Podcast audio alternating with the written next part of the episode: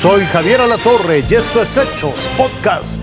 Y nos vamos a noticias que la verdad dan mucho gusto al mundo católico, porque después de pasar tres días hospitalizado por una infección respiratoria, el Papa Francisco abandonó el hospital Gemelli de Roma para regresar a su casa en el Vaticano, Santa Marta. A través de sus redes sociales, el Papa agradeció las múltiples muestras de cariño que recibió durante, este, durante estos días y todas las oraciones. Son imágenes del Papa Francisco dentro del hospital de Roma, donde durante casi una semana lo atendieron por una enfermedad respiratoria. La mejor manera para demostrar que ya estaba repuesto fue darle bautismo a un bebé que curiosamente es de ascendencia latina. Es el pequeño Miguel Ángel.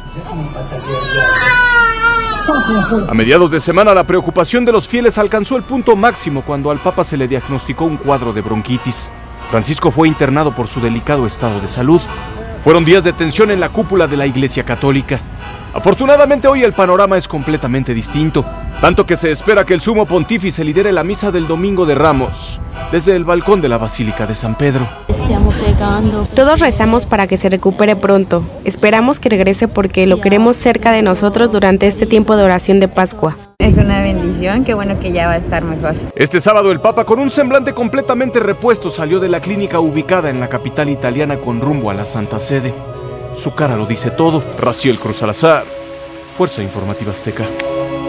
Nos vamos a temas, pues obviamente que nos han tenido con el corazón en un hilo toda esta semana. Tiene que ver con las investigaciones por el incendio en la estación migratoria de Ciudad Juárez que provocó desgraciadamente, o más bien dolosamente la muerte a 39 personas. El día de ayer, Rosa Isela Rodríguez, titular de la Secretaría de Seguridad Pública y Protección Ciudadana, ya informó que la estación migratoria donde estaban resguardados allá en Chihuahua, en Ciudad Juárez en específico, fue clausurada. Hay cinco detenidos, todavía hay un prófugo.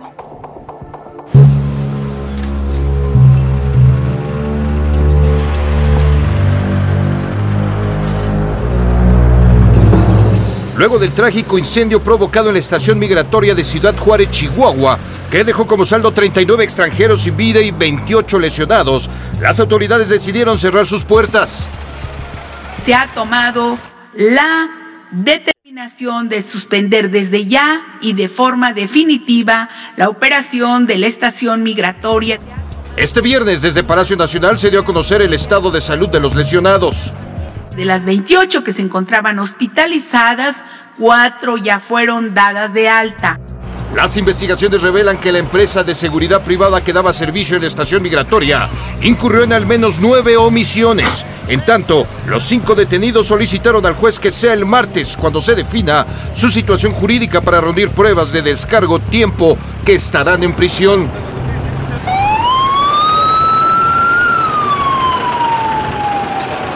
Se solicitó como medida cautelar la presión preventiva oficiosa, misma que fue concedida por el juez de la causa para los cinco imputados.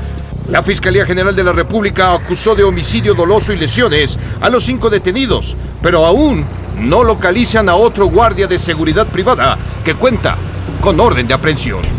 Con información de Javier Garduño, Fuerza Informativa Azteca.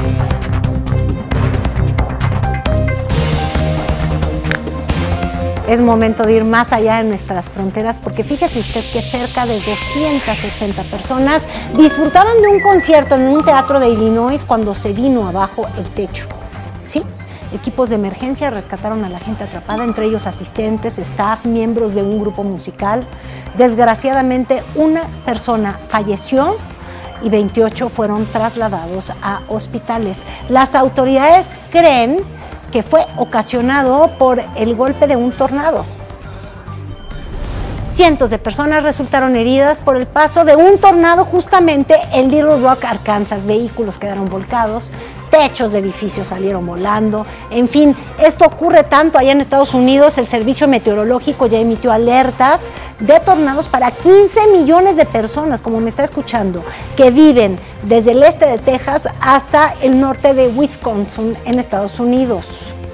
Y todo indica que el próximo martes este personaje de pelo naranja, el señor Donald Trump, va a tener que presentarse ante un jurado en Nueva York por las acusaciones en múltiples cargos.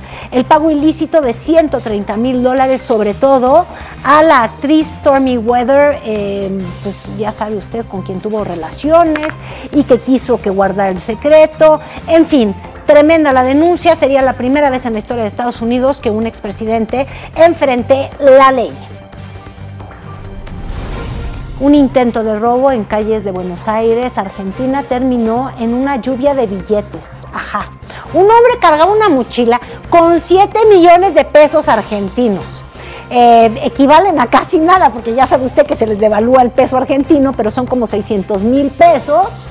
Y pues obvio, cuando vuela la bolsa, pues algunos dijeron, sí te ayudo compadre a guardarlos, pero en mi bolsillo ya se andaban yendo con ellos. Y ya sabe, así salió volando el dinero, pues como la inflación misma ha estado volando el valor del peso argentino. El asunto es que a final de toda esta historia desaparecieron 70 mil pesos argentinos de ese botín, pero ladrón que robó al ladrón, que no tenga perdón, yo digo. Esto fue Hechos Podcast.